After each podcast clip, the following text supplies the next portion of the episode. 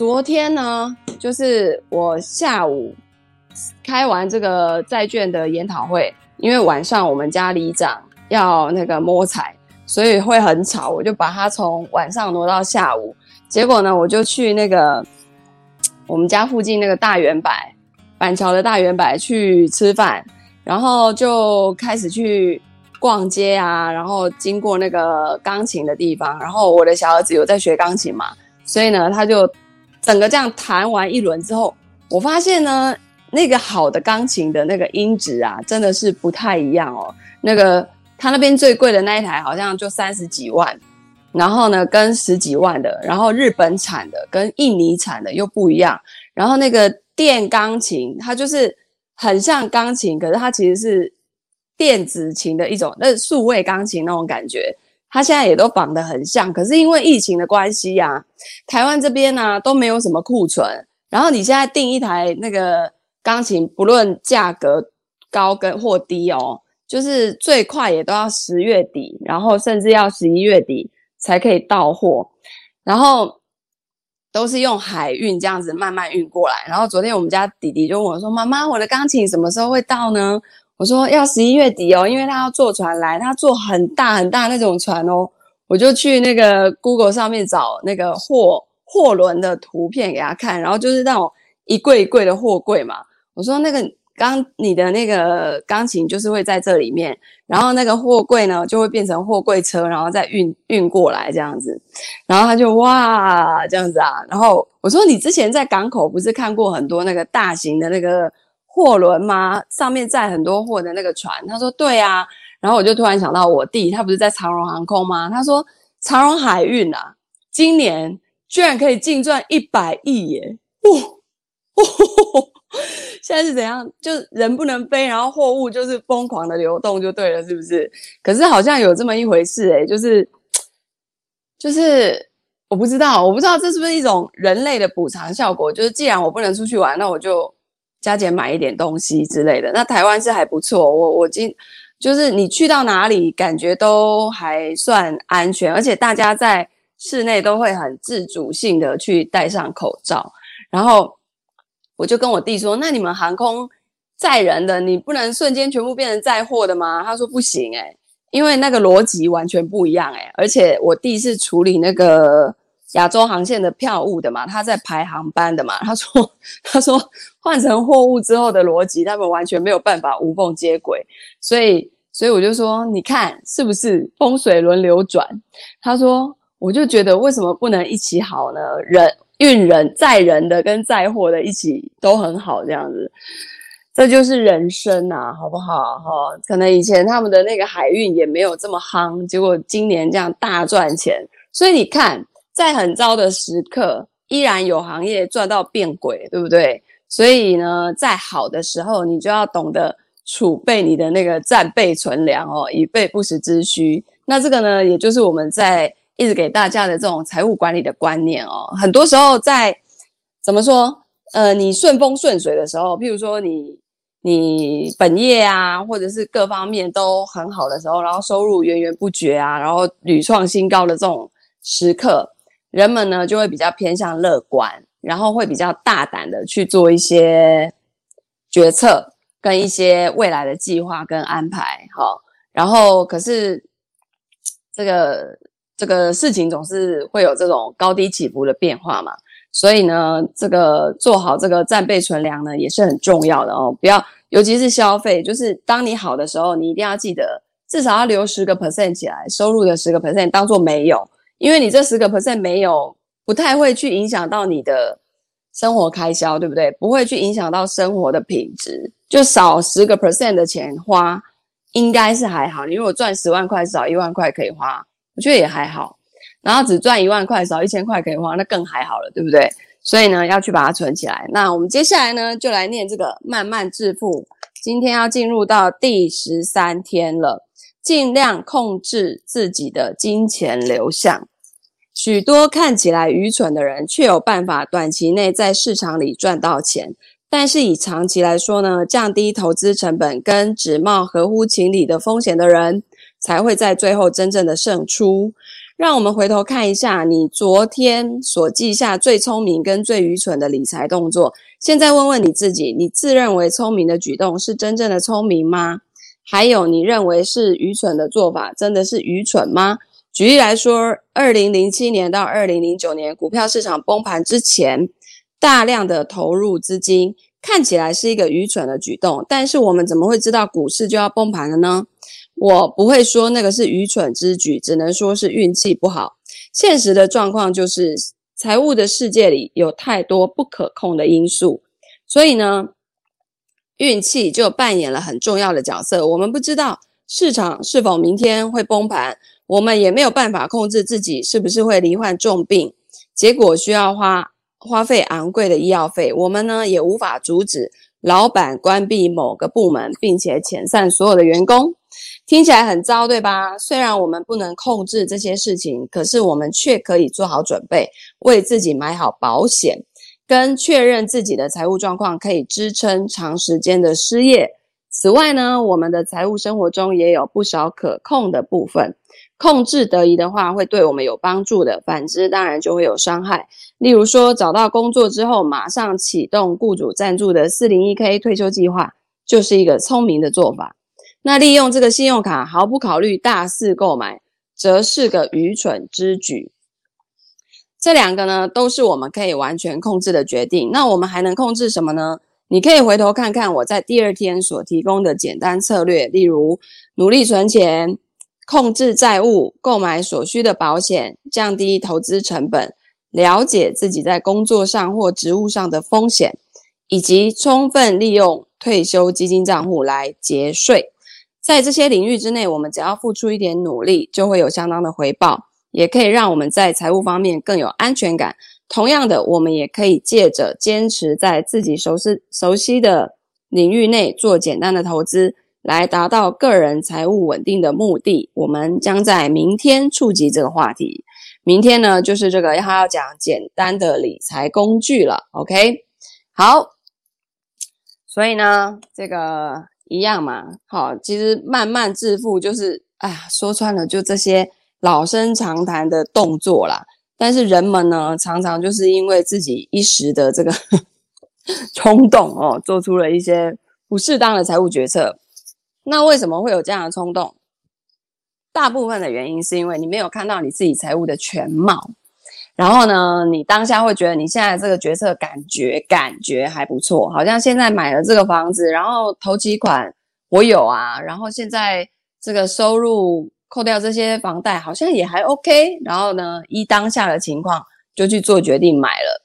可是很多人呢是在买完房之后的一年到两年，现金流动会出现问题哦。那这个是要去做这种事先的测算跟评估的哦，所以。我们做过很多的案子，很多人呢就会说：“老师，我现在手上有一笔钱，然后可能是三年五年后我买房要用的这个头期款。那这三年或这五年，我可不可以再去买一个什么东西，增加它的诶收益，对不对？可以多赚一些钱回来。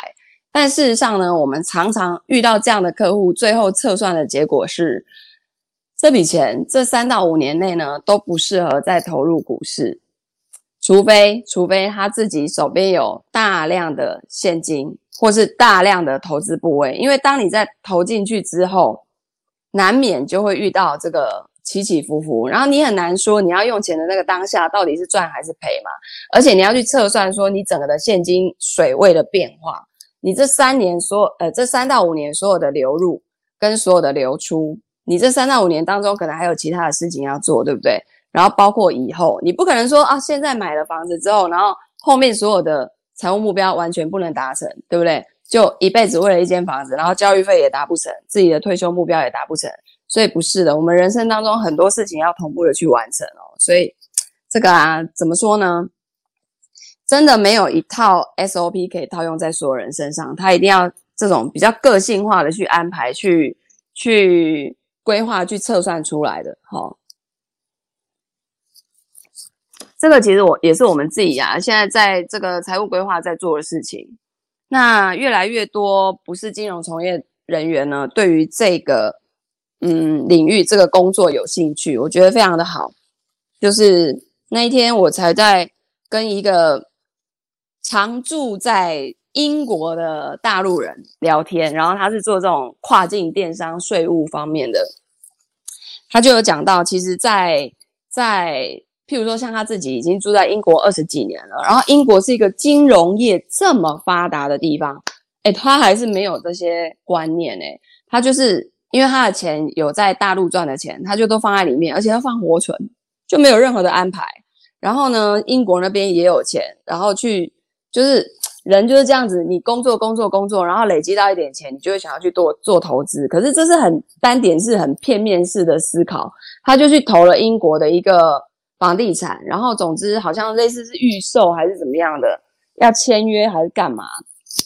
总之因为疫情，然后就延宕了好久，然后就几百万英镑就是卡在那里。哇，他也是觉得啊，怎么会这样子哈？所以嗯。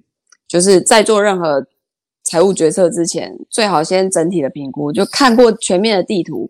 不过我觉得现在这个观念呢，就在市场上还还不是那么的夯，大家都还是很单点式的去切啊。我要我要理财，好像就是要买股票，好像就是要买基金啊，好像全世界只有股票可以买一样。殊不知债券才是交易量比股票更大的市场，对不对？我们最近在看那个那个债券挑战营啊，里面就讲到很多这方面的东西哦。好，我们接下来呢，进入第，我看这是第几？第六，向散户先烈们取经。就这个作者，他开始有了钱之后，想要做一些投资哦，然后前面做了一些安排，包括呢，去银行哦，查了一些，就是银行里的钱要怎么安排啊，然后甚至他还去找了这个财务规划师，要去检验他的财务健康，可是他最后都放弃了，对不对？因为这些人呢，一直在讲一些很复杂的东西，他听都听不懂。那再来呢，他决定要去跟散户先烈们取经。为什么要叫先烈们呢？因为就是一堆死在沙滩上的散户嘛。好，所以呢，我看看，呃，我从这边从从头开始念好了。这边他说一些散户先烈们的重要史实哦，从。这个很多的书刊及其他的来源，他学到很多关于我们散户先烈的重要史实。最早呢，开始于这个郁金香哦，在一六零二年，我相信很多的同学也听过郁金香的泡沫，对吧？然后呢，后来还有什么？一六八八年，英国老百姓呢开始投资葵花籽油，还从西班牙去进口公驴。好，然后呢，到了一七零零年代呢，这个南海公司。吸引了庞大的散户疯狂的抢进持股，联手把这档股票的账面价值哄抬到当时欧洲所有的现金加总的五倍之多啊！所以呢，后来的崩盘促使一七二零年泡沫法案三读通过了，严格限制新公司的成立。那接下来呢，美国的话呢是在公债市场哦，这个呃，他说我们的投资前辈呢，在一七零零年代购买独立战争的债券。之后呢，再转到国有银行债券，再转到保险债券，再转到公共事业债券，再转到矿业跟石油业公司的债券，再转到实业公司的债券，先后的顺序大概是如此。那美国的这个股票买卖呢，最早出现在十八世纪哦。北美银行是目前已知的第一档股票，可惜在一九七二年瓦解了。那到了一八一八年，总共有二十九档股票在。纽约证交所的咖啡馆里面进行交易，其中有十档是银行发行的股票。那一八三零年代，保险股开始出现了，随后是铁路股，再来就是石油跟矿业股。总之呢，这当中呢，经历了无数次的多头跟空头。那他说，这个回顾市场，我很难厘清究竟有多少人在什么时候投资了什么。令人费解的是，每隔一二十年就会传出社会大众终于发现投资的好处的这样的说法。打从十八世纪开始呢，人们购买这个独立战争公债这样的发现，他发现还就是就是把它引号起来哦，然后呢就是觉得一直源源不断。说这这这有什么好发现的？是从以前到现在就这样啊，这有什么好发现的？他说，七十年后，在一八四八年，有一本叫做《华尔街上找股票》的著作，声称社会大众终于开始涉足投资。然后，在一九零六年，《世界职场杂志》宣称，一般投资人刚刚成为投资市场的中流砥柱。在二十年后呢，老卢凯瑟声称，证券经济破天荒向一般民众展开销售。又过了三十年，一九五六年，纽约证交所庆祝人民资本主义的诞生。美林呢，则自吹自擂，宣称他们为华尔街带来了人潮。一九六零年代中期呢，华尔街再度被引介给没经验的社会大众。现换成现在的说法，叫做投资大军。他说，读完这些书之后，我发现呢，打从一开始，散户就已经在股票跟债券市场中进进出出，只不过似乎没有人记得十年以前发生的事情。是否真的有投资人失忆症这种病？就像遭遇地震、交通事故等灾难而心灵受创的人，往往会出现有益健康的短暂失忆来保护自己。其实人类呀、啊，这个物种，它可以存活到现在，我觉得一个最大的原因就是我们有这种遗忘的本能，尤其是遗忘伤痛的本能。赔钱的股票都忘记哦，然后在跟人家聊的时候，就是会记得赚钱的部分。然后每个人都会说他自己投资股票，大概这样子平均下来几十年这样平均下来，差不多差不多这样。可是实际上赔钱的人是比较多的哈。好，然后呢，他说。直到他们恢复面对现实的力量，还没忘记上次生产痛苦的女人，也会拒绝再度怀孕。散户是否为了重返股市而不惜集体抹去先前血本无归的教训呢？现在我也懂了。比起那些免不了被人操纵、玩弄、蒙蔽，或者是因为自己的无知而倾家荡产的上一代前辈，散户如今越来越聪明，越来越有能力做出审慎决策。越来越懂得提防骗局或夸大不实的资讯了。翻翻几本有关华尔街的书，你都会发现，打从十九世纪中叶开始，散户的老练世故早就在进步之中。一八八八年，有一个名叫休姆的纽约证券营业员写下了《投资的艺术》这本书呢，描绘了一八七零年代盛行的卑鄙交易、漫天臆测、专为赌鬼而设的赌局。无耻的传闻跟数不尽的诡计。不过到了一八八零年呢，精明的投资大众已经能轻易看穿这些把戏了。一九二一年五月，新创的巴伦杂志盛赞华尔街的交易光明正大，而且正派，迥呃迥异于以往古尔德家族、范德比尔特家族、坦慕尼家族等等不名誉的旧时代。那一九三零年代呢，证券交易委委员会着手改革金融业，许多可疑的做法首度遭到禁止，华尔街再度成为可敬的投资场所。贯穿一九五零年代跟一九六零年代初期，有关投资大众变得多么厉害的文献陆续的出炉了。感谢券商研究报告、畅销杂志，以及就连最微不足道的小股东都垂手可得的各种刊物。投资大军看来不可能再轻易的采信谣言，或是愚蠢的传闻。同样的进步，在一九七零年代以及后来的一九八零年代都有迹可循。当时，个人电脑终于让一般投资人站上与专业人士平等的地位。我认为这些都是好消息。在此期间，所谓的正派持股，也就是投资，不是投机，也出现了一种重大的变化。我觉得这一点特别有趣，因为我向来就认为股票本来就是正派的。我很惊讶的发现，普通股曾经跟当今的水饺股、期货选择权一样，都曾声名狼藉。一九二零年代，投资大众当时称为孤儿与寡母，被劝阻买进任何股票，离股市越远越好。巴伦杂志发表的孤寡孤寡模范投资组合，几乎完全由债券构成。一九一七年五月号的《世界职场杂志》刊登了一篇。标题为“投资固有资金的投资指南”，文中只推荐债券，有股利的股票稍微显得正派一点。不过呢，社会大众还是被奉劝要对两者都敬而远之。巴伦杂志在一九二一年五月发行的第二期中劝告，通用汽车的普通股不可被视为投资。你很少看到企业负责人出来替股东普呃股普通股。辩护，尤其是那些境况凄凉的企业。遗憾的是，普通股终于赢得足够尊敬，被接受，可纳入一般投资组合的那一年，正巧是一九二九年。也就是那闻名遐迩的大崩盘的前几天，巴伦如此预告：一九二九年也许是我国史上商业景气最繁荣的一年。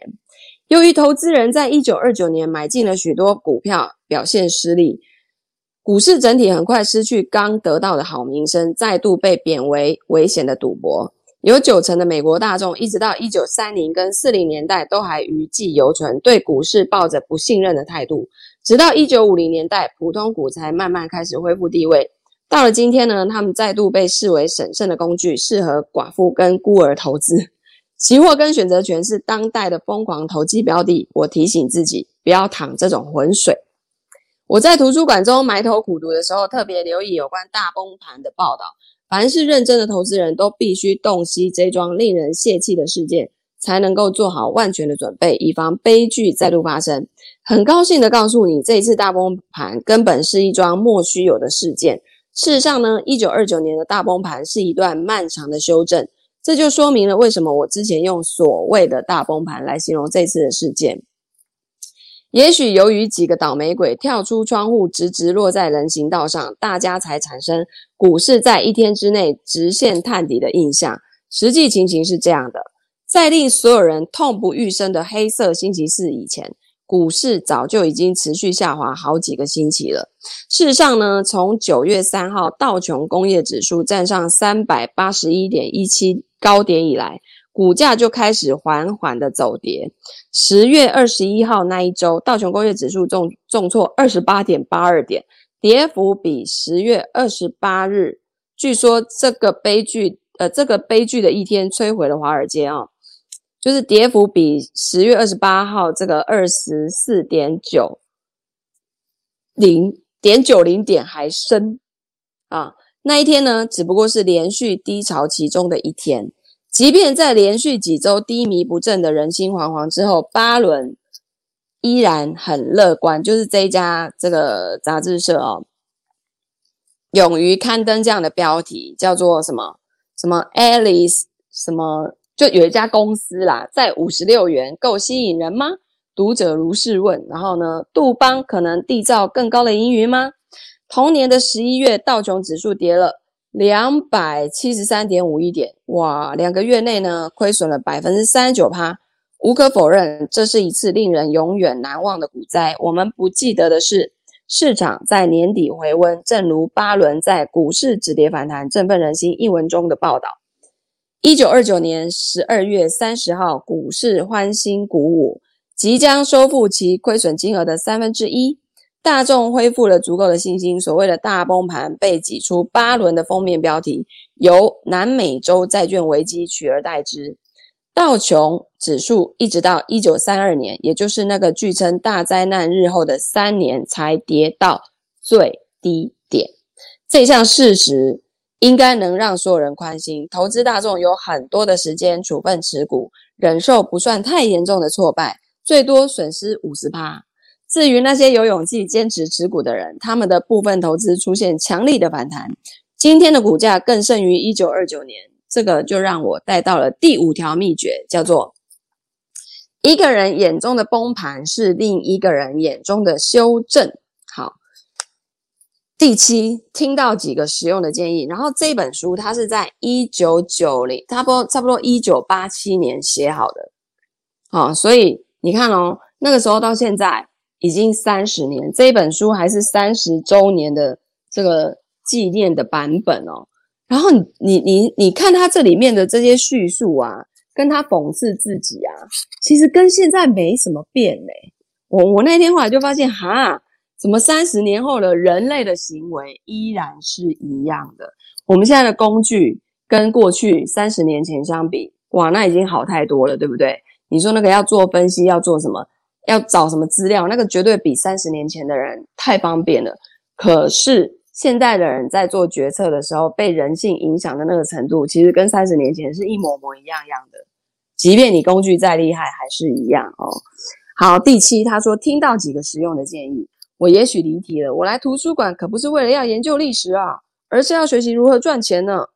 而有关投资理财的实用指南占据了整整三排书架，我翻阅一本又一本的投资指南。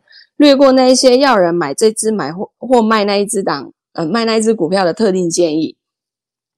试着呢，把注意力摆在放诸四海皆准的投资原理，也就是各个专家经历数十年痛苦的摸索，好心传授给读者的基本原则。我拿到的第一本书是罗布的《投资生存战》，这本书是在一九二九年大修正之后出版的，速速度再版更新。罗布先生的书呢，被奉为一般散户的投资圣经，据说。他本人靠股市赚了好几百万美元，大大提高了这本书的可信度。一九六六零年代晚期，我有幸亲眼见到罗布先生本人，可惜我当时还搞不清楚状况，没想到挖掘他脑袋中的智慧。那段期间，我们有些人还不明白自己内心潜藏着致富的欲望，因此往往谢绝人们的善意帮助。如今二十年后，我不得不在图书馆里间接就。呃，就是间接的请教罗布先生，真是可悲。不过我安慰自己，反正他呢不可能在私底下告诉我他没有公开告诉数百万读者的事情。好，所以接下来呢，他就遇到一个情况啊，就是互相抵触专的专家意见，到底该听谁的？他说，罗布先生再三强调，一次只做一笔投资，然后呢，好好的守着。最大的安全保障来自于把所有的鸡蛋放在同一个篮子哦，然后看好你的篮子哦。他说，呃，他以这条原则作为全书的开场白，然后花了好几页的篇幅，提出一个又一个不容辩驳的例证作为后盾。据他所说，绝大多数散户愚蠢的试图分散持股，四处撒钱，结果是某一只股票老在另一只股票上涨的时候下跌。所以呢，我们最好的下场就是不赚不赔。那罗布先生呢？雄辩滔滔，他的观点显得如此的聪明睿智。第一章都还没结束，我已经衷心的相信，分散投资是我之前老是赔钱的罪魁祸首。我当下就决定把我的一万六千五百美元的资金全部投入出现在我面前的第一个获利机会。这样的决心只维持到我放下罗布先生大作，然后另外拿起杜比亚斯的《金钱天使》的那一刻为止。这位先生呢？他先前写的《你所需要的唯一一本投资指南》的作者，又出了另一本新的投资理财书，实实在哭笑不得。不过呢，杜比亚斯先生拥有敏锐的头脑，绝对有变卦的权利。在《金钱天使》的第二十三页，杜比亚斯先生提出了他的第一条铁律：买低卖高。我之前呢忘了这个原则，老是反其道而行。然后在第二十五页，他提出第二条铁律，叫分散。风险，我们之间有何其多人漫不经心的把大多数鸡蛋放在我们心照不宣的那个地方，实在是太惊人了。杜比亚斯先生如此写着，这个跟罗布先生的立场刚好一百八十度相反。要不是杜比亚斯，他又提出一个又一个不容反驳的真实凭据，我差一点就把蛋都放在同一个篮子里面了。他说了好多恐怖故事，有关股票跟债券遭遇天外飞来的意外灾难，失业以。企业呢，一夕之间破产，投资人因为一笔错误的投资而让一生的积蓄泡汤，等等，这些故事呢，让罗布先生的一个篮子理论非但显得有勇无谋，简直就是找死。我当下告诉自己，我会把钱分散到许多的篮子里面。我把金钱天使放回书架，开始发了狂似的翻阅其他数十本投资指南，寻找地位足以跟杜比亚斯。还有罗布先生相提并论的专家所提出的原则，为了节省你的麻烦，他把他看了这一堆书呢，结果汇整成以下的清单，完整收录了华尔街精英曾经提出的每一条经过时间考验的原则。为了方便对照，我以两两成对的方式进行整理：一要有耐心，切勿惊慌；二要戒慎恐惧，随时留意；三要灵活，能迅速改弦易辙。四要坚定，维持稳定方向，对自己的想法要有信心。五千万不要太早脱手。六杀出永远不嫌晚。你看，全部是相抵触的哦。七赚钱的股票不要放手。八尽快落袋为安。七跟八是不是又冲突？九投资长线，短线太不可测。十短线操作，长长线太不可测。短线交易是天底下最安全的投机形态。罗布先生说，长期而言，难人都难逃一死。凯因斯先生说：“哦，罗布先生说，短线交易是天底下最安全的投机形态。然后凯因斯说，长期而言，人都难逃一死。这位著名的经济学家兼短线炒炒家，长期下来已经亲身证明了他的论点。所以有人说要长线，有人说要短线，有人说赚钱的股票就要抱着，对不对？有人说有赚就要赶快落袋为安。好，然后呢，十一，千万别冒你输不起的风险。然后十二，高风险才有高报酬啊。只下够看的赌注啊！十三，在专家乐观时买进；十四，在专家乐观时卖出。呃，这个是智慧型股票投资人格拉汉所说的，在专家乐观的时候卖出。十五，逢低买进，股价只会上涨，不会下跌。十六，逢高买进，股价还会持续上涨。你看，你用什么角度切都对耶！啊，十七，设定明确投资目标。十八。别让人为的标准框限住你自己。十九，研究多多益善，无知的投资人注定是输家。二十，不要做研究，一知半解非常危险。如果你只是想稍微多了解你的投资计划，结果恐怕更糟。格拉汉先生是这么说的。所以，所以是他他的意思是不要研究这么多吗？好，然后二十一，假如情势不明朗，要静观其变，这个是罗布先生说的。然后呢，二十二，凯因斯又说，在不理性的世界，理性投资策略必死无疑。好，所以你肯定曾经在报纸或财经杂志上看过上述某些或全部的投资原则，这一些原则经常见报，只不过呢，难得两两成对的一起出现。阅读这一条条的原则，我就突然发现，在金钱的议题上啊，人们对于互相抵触的意见抱着极不寻常的容忍度。那我试着思索，是否有另外一个领域，不管是艺术或科学，同一群读者会对彼此，这怎么念啊？彼此什么什么格的指导原则，抱持着同样的尊敬。我发现，只有节食或健康食品书籍会有这种现象。购买节食书籍的读者，可以在减肥失败之余，仍然容忍每一条互相矛盾的科学见解。或许同样的话，也能套用在从来没有见过利润的投资理财书籍读者身上。难道没有一条白纸黑字的原则，能得到华尔街专家的一致认同吗？事实上，我只找到找到这么一条，叫做“散户永远是错的”。看到这些旨在提供帮助的书籍，竟然对这项事实如此的坦诚不讳，真令人瞠目结舌。比方说，杜比亚斯先生在第一页就迫不及待地指出，绝大多数的散户都是最后进场的冤大头，市场上百分之五的人就是靠这百分之九十五的傻瓜在发财的，是不是？好像真的是如此哦。好，然后呢？然后接下来的两百页篇幅，他却不厌其烦的建议我们这些百分之九十五的人怎么去进场买股票。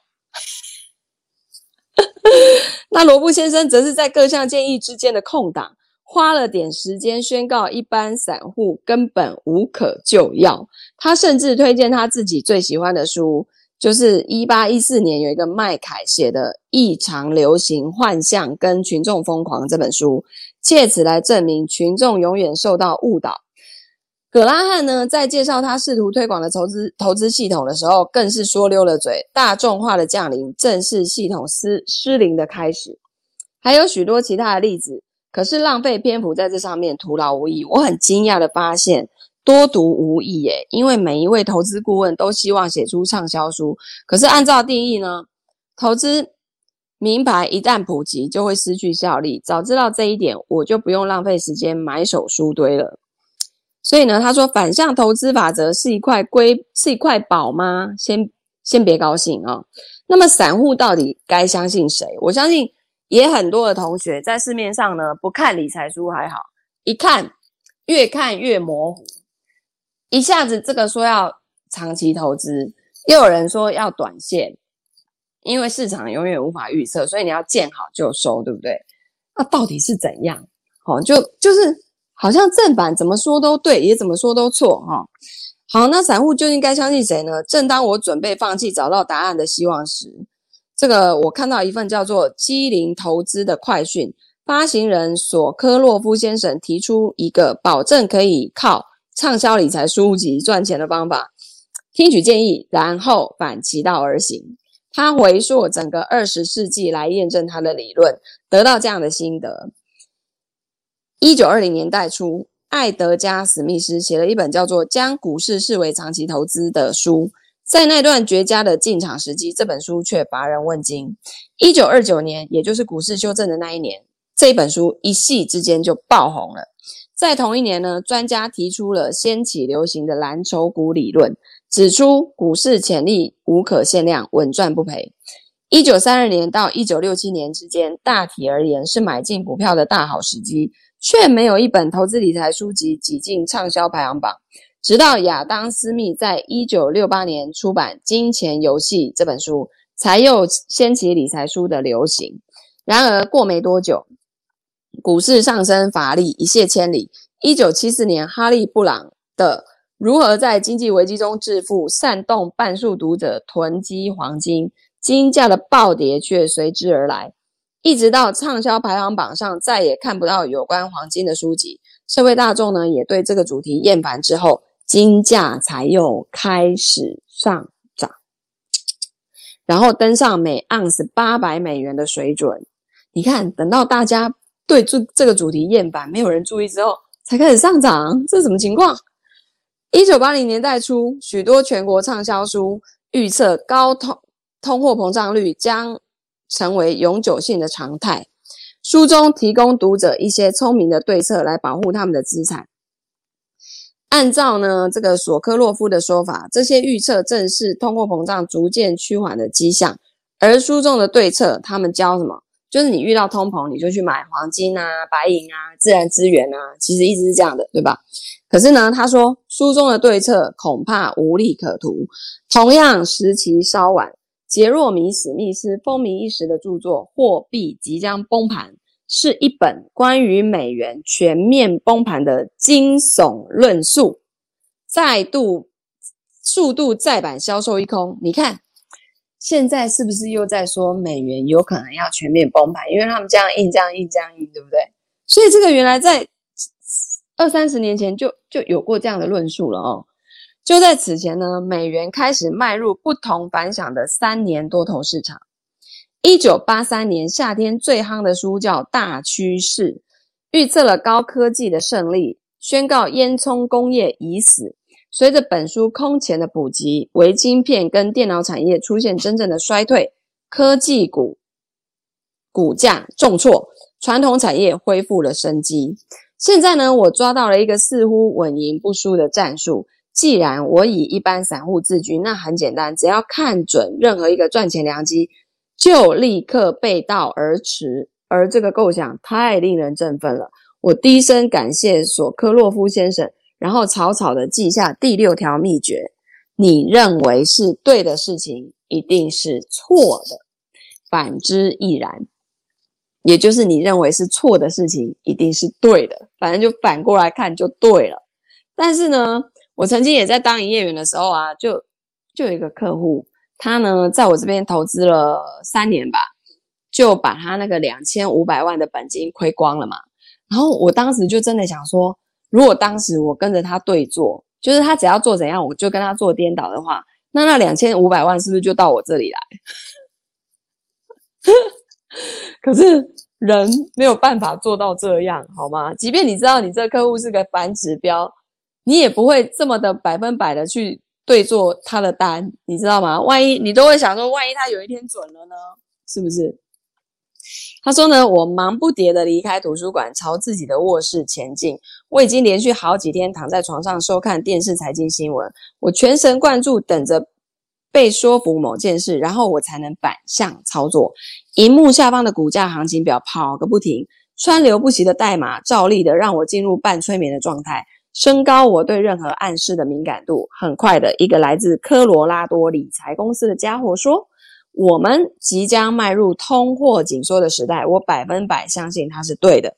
于是急忙跳起来寻找老婆，告诉他我们的国家即将进入通货膨胀时期，我们应该要投资黄金、自然资源还有其他硬资产，有没有？电视说要进入通缩，他就反其道而行，说我们即将要进入通膨，所以要去买黄金、自然资源等等。我回我回到电视机前半个小时之后，一名麻省理工学院的经济学家表示，我们其实要迈入通货膨胀时期，即将出现信用危机，政府应该促使美元升值，摆脱负债。对我而言，这段长篇大论只意味着一件事，叫通货紧缩。因为他现在就是电视讲什么，他就要相反，对吧？我再度把我的老婆逼到墙角，告诉她我又改变心意了。硬资产是个烂透了的提议，我决定把钱投入纸资产，例如债券。我还建议卖掉房屋，租房子住就好。在这紧密、紧紧紧锣密鼓的几天，我被说服买进黄金，因为听说金价即将下跌。脱售黄金，因为金价就要上涨；投资股市，因为他准备下滑十趴。反正呢，他看到什么讯息，他就做颠倒。出清股票，因为即将上扬十趴；避开垃圾债券，因为他们备受欢迎；购买联邦快递股份，因为他们被大家视为地雷；转存欧元，因为欧洲正逢信用危机，尤其是得买糖，因为我得知糖价即将要暴跌。所以他得知糖价要暴跌，可是事实上他认为是相反的，糖价即将要上涨，所以他要去买糖。OK，违背你真心相信的事情，然后反其道而行，并不是一件简单的任务。在我以为自己挖到反向投资法则这一块宝的一个星期之后，我从同一家财经新闻台听到，反向操作主义如今已蔚然成风。事实上，反向操作主义俨然成了一般散户最偏好的策略。一位姓崔德威的顾问在荧光幕上宣布，反向操作主义已成为主流。真正的反向投资人不再反向操作。崔德威先生说，他为了避开一窝蜂的反向投资人，决定不再做与自己信念相反的事。就是等到大家又都做反向的时候，又有人觉得这变成一种正向，就是一种。趋势的话，那你要反其道而行的时候就不要。天哪，好混乱呐！那所以呢，这个意味什么？为了真正做到反其道而行，我必须跟我的反向操作主义背道而驰。换句话说，在我认为金价即将上扬的时候，要买进黄金；或者在我认为债券走下坡的时候，避开债券。这样一来，我完完全全被搞糊涂了。什么东西也没有买成，我拒绝了专业的理财顾问，决定自己进行研究。可是自己的研究却让我的脑筋成了一团浆糊。这段期间，我的现金继续待在银行里面，滋生微不足道的利息。我不得不承认，我需要帮助。于是我前往一个熟悉的地方，叫做我家附近的号子，就是券商。好。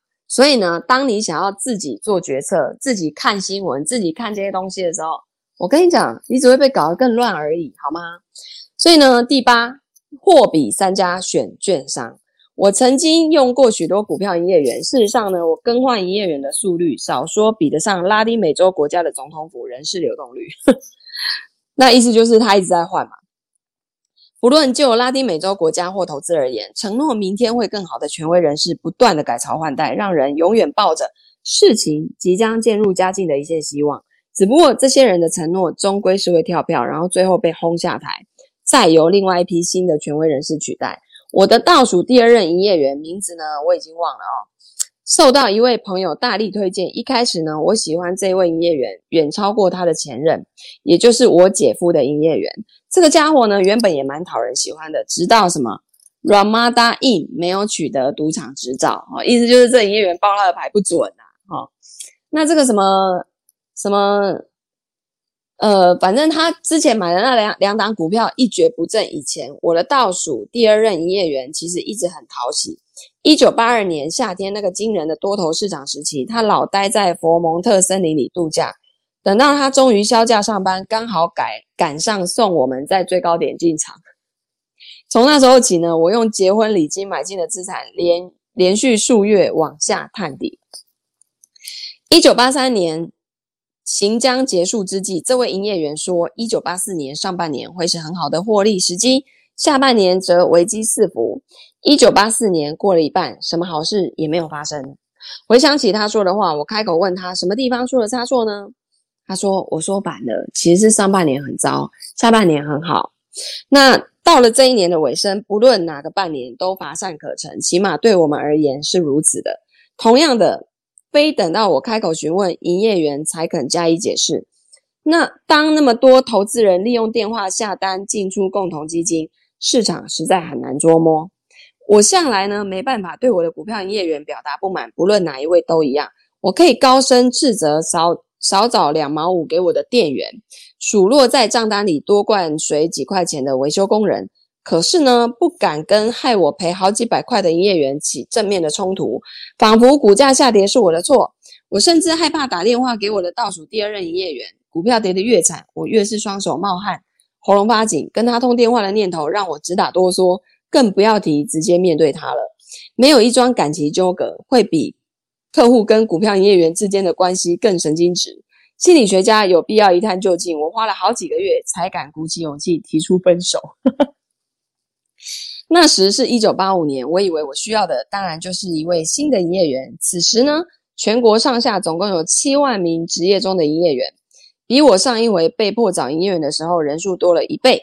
在我家这一带呢，倒店的电脑卖场或发廊，若非改开银行，就是被潘玮柏。或美林取代潘玮柏，不是那个艺人潘玮柏，是他有一个 Pan Weber 的这种券商。然后呢，股票名牌已经变得比披萨更方便取得，任何时间不分昼夜。证券营业员的激增远远超过人口的整体增长率，这只有两种含义：如果不是出现数百万名的新投资人口，就是有一大群老投资人四处寻找更好的建议。就我个人的经验来。来看后者的可能性比较大。好，接下来他要讲到一个超级重点了：对营业员一无所知，但是却将财产全数奉上。过去老婆跟我是这样挑营业员的：我们在派对中遇见吹嘘自己从股市赚了大钱的朋友，我们跟他们要营业员的名字，隔天呢便驱车前往天惠证券。或营业员所属的其他公司，告诉他我们有关我们前任营业员的可悲故事，强调我们应该得到更好的服务。新营业员呢，会很有同情心的点头称是。聊个十五分钟之后，我们就把财产全数奉上。以上一切属实，我猜这种情节并不稀奇。那些不会拿两块钱冒险赌马的朋友，会把老爸给的遗产交给美邦证券里的陌生人。那些会花一星期功夫挑选家具翻修工人的人，会聘用第一个打电话来的赫顿证券营业员。为了寻找搭配的轮盖、轮圈盖而在废车场里兜圈子的人，会连公开说明书都没有打开就买了共同基金。总会查看白甘露有效期限的人，却忘了调查证券营业员的背景。他们对这名营业员究竟替客户赚钱或赔钱，有没有曾经被申诫或是被告，或者他入行多少年，几乎一无所知啊。这个跟现在是不是一样？以前哦，你知道我在券商的时候，然后早期我那一家公司的那个装潢是比较比较 old fashion 的那种，就是柜台这么高，跟我的头齐，所以客户呢，在在跟我对话的时候，我只会看到客户的大概这里，就是肩线以上。因为我柜台很高嘛，然后我坐在这边，他这样跟我讲话。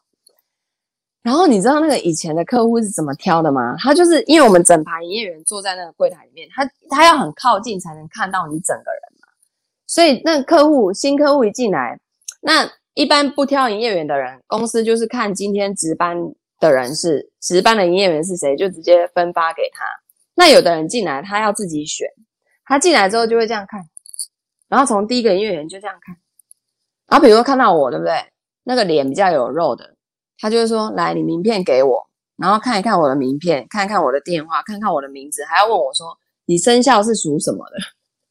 ”然后这样子呢，他们才能找到符合他们要的哈。因为他们很爱找我的原因，是因为我那个脸以前就是碰婆，然后他们说那个太瘦太扁的啦，感觉就是跟他下单赚不到钱这种，然后还会叫我站起来看一下哦。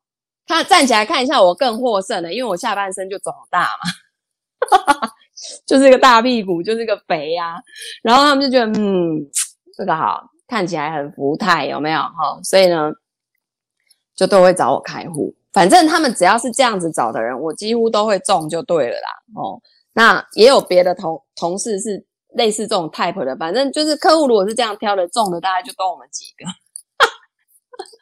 所以那个。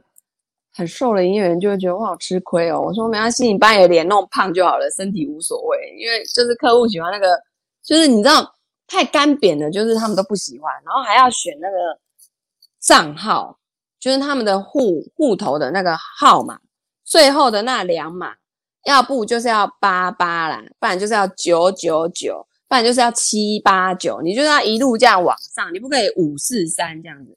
然后尾尾数是四的啊，那个账号都直接跳过，就是因为没有人要这样子。结果这样有做的比较好吗？其实也没有啊。哦，好，所以然后重点来了，就是他刚刚讲的，我们在买这些什么扫地机器人啊、吸尘器啊，然后各种家电啊，我们会上网比各种 CP 值、功能，然后价格，还甚至可以去日本直接带回来，直接带回来，有没有？可是，在买共同基金的时候，没有、都没有这样比诶、然后公开说明书连开都没有开来看就买了，然后而且是可能一次就五几十万、几百万这样在买。你看他这说了三十几年前，而且是在美国这种这么先进的金融业的地方，人们就是这么做的。OK，他说还有的人会小心保存烤面包机那一张小张的保固证明。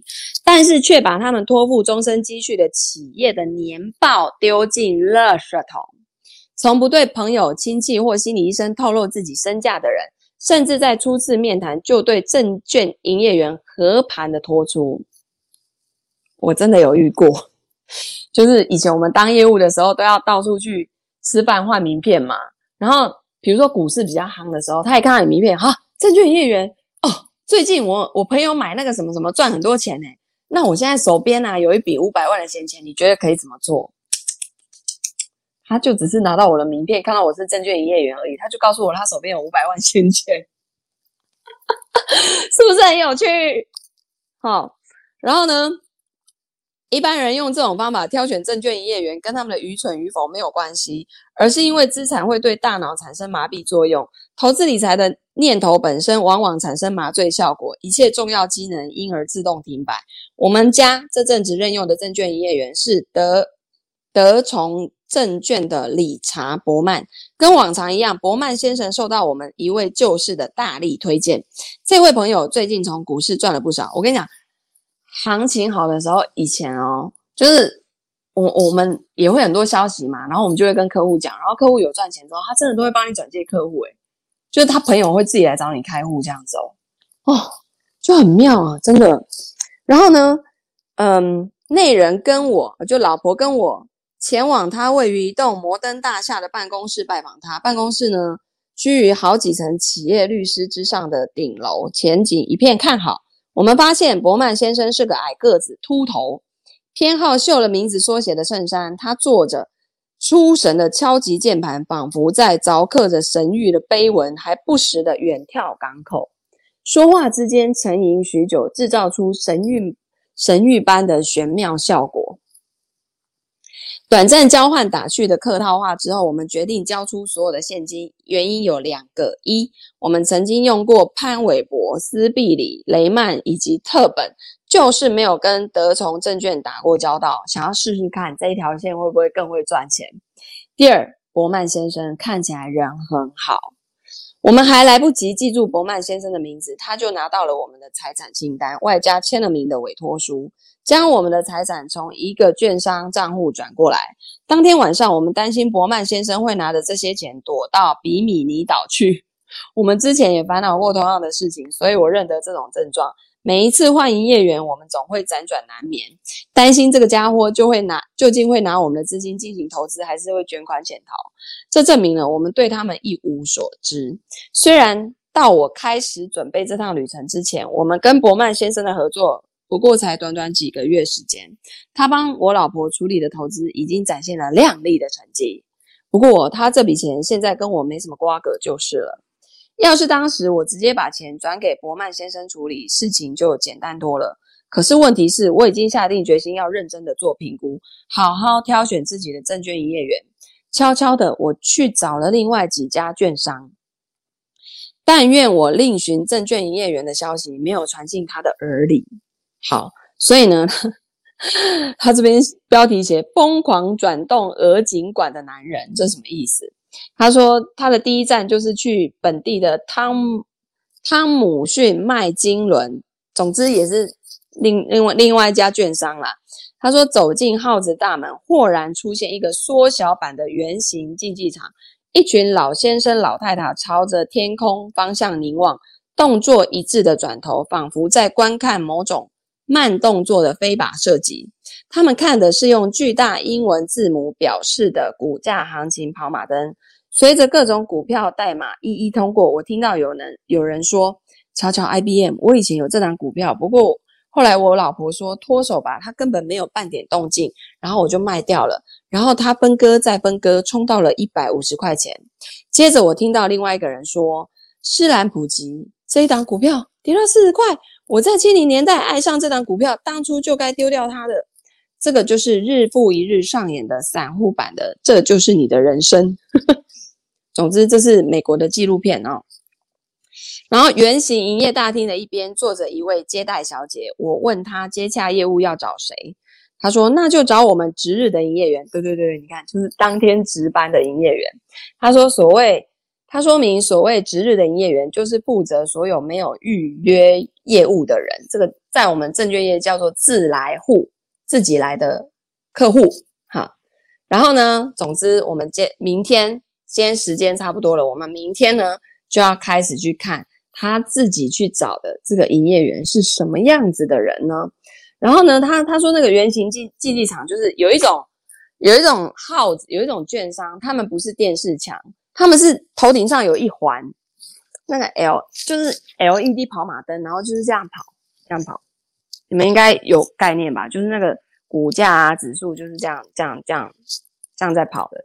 就国外有一些那种哇，所以他们几十年前就这么酷炫了，就对了哦。不过台湾人还是喜欢看电视墙，OK？好的，那今天呢，我们了解了他呢，从这个去读散户的历史，然后发现呢，所有投资理财书籍加总起来的建议叫做乱七八糟。